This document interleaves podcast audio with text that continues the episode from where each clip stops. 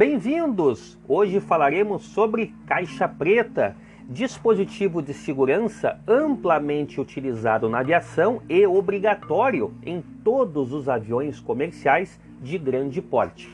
A história da caixa preta começa em meados de 1939, na França, quando dois engenheiros franceses realizaram as primeiras tentativas de produzir algum dispositivo que gravasse dados de voo. Uh, mas que na época era basicamente um, um, dispositivo, digamos assim, de registro fotográfico, onde imagens eram, eram feitas ao longo de um filme fotográfico de 8 metros de comprimento e 80, 88 milímetros aproximadamente de largura. Essas imagens eram registradas por um raio de luz desviado por um espelho que se inclinava conforme a magnitude dos dados de altitude. Esse dispositivo ele, ele foi aperfeiçoado uh, durante a Segunda Guerra Mundial, passando a utilizar fita metálica, porque antigamente era um material plástico que era resistente a impactos. Uh, passando então a ter este registro em metal, é como se fosse uma bobina de, de, de um material de alumínio, onde era gravado mecanicamente ali todas as informações necessárias. Esse material, evidentemente, era muito mais resistente a chamas do que a fita plástica convencional. Então, ele era uh, muito mais apropriado para que ele resistisse a um acidente aeronáutico. Até então, não havia gravação de áudio a bordo, apenas de dados de voo.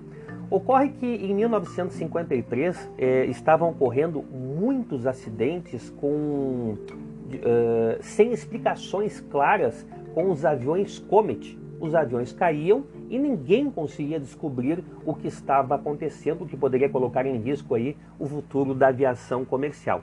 A partir de então, passou-se a desenvolver um dispositivo que gravasse áudio na cabine uh, num sistema de gravação de aço magnetizada, algo similar aí aos nossos HDs, os discos rígidos de computadores, os quais gravavam quatro horas de conversa da cabine e registravam também as leituras dos controles de voo.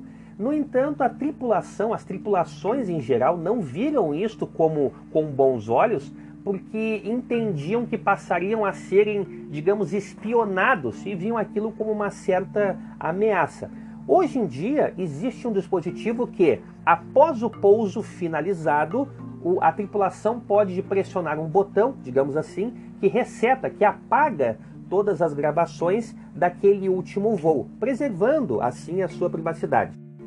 As caixas pretas são colocadas normalmente na cauda do avião, por ser a cauda a área que normalmente mais resiste a acidentes, e essas caixas são projetadas para suportarem um impacto de 3.400 Gs. É uma pressão realmente muito grande. É, suportam também temperaturas de até 1.100 graus por uma hora, além evidentemente de proteção de, de, de corrosão ah, por água salgada e outros fluidos. Existem normalmente duas caixas pretas. Uma delas é o gravador de voz, ou CVR, do inglês Cockpit Voice Recorder, e o outro, a outra caixa é o gravador de dados, ou FDR, de Fly Data Recorder. Algumas unidades mais modernas de, de, de caixas pretas, elas são projetadas para que sejam autoinjetáveis usando a energia cinética de impacto, do impacto gerado, uh, para se separarem da aeronave.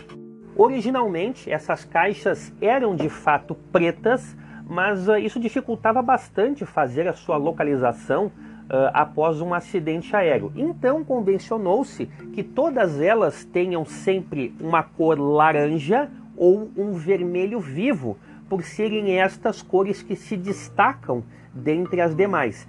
A título de curiosidade, quem quiser aí puder pesquisar, localize no Google Maps a pista 17R do aeroporto de Congonhas.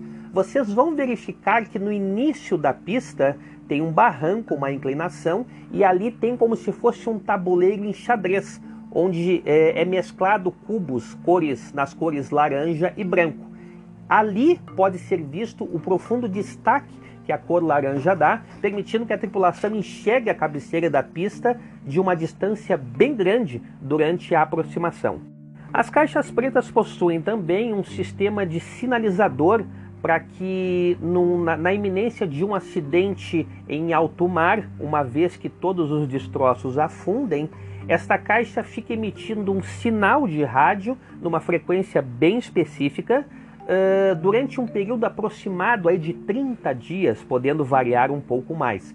Esta sinalização permite que embarcações que estejam fazendo as buscas detectem este sinal e tenham uma localização muito aproximada da onde está esta aeronave afundada.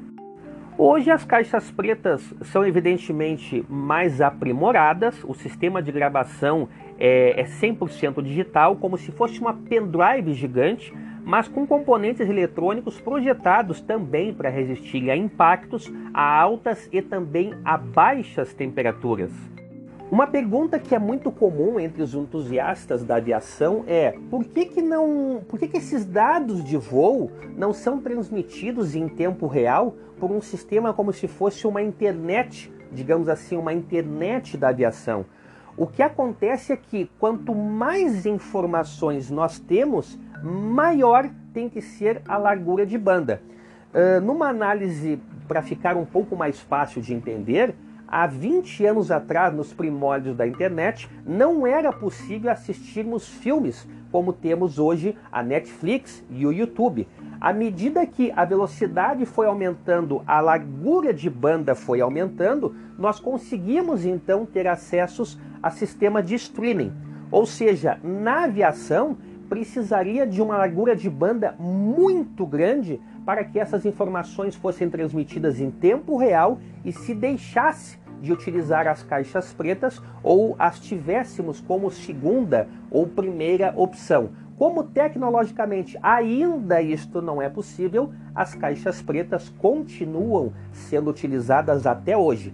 Alguns aviões, mesmo em transportando passageiros, portanto, entre aspas, aviões comerciais, não são, não possuem a obrigatoriedade de seu uso, sempre sendo sempre evidentemente o recomendado. Mas nos aviões comerciais de grande porte, todos eles possuem as suas respectivas caixas pretas, ok? Até o nosso próximo encontro e muito obrigado por estar nos escutando.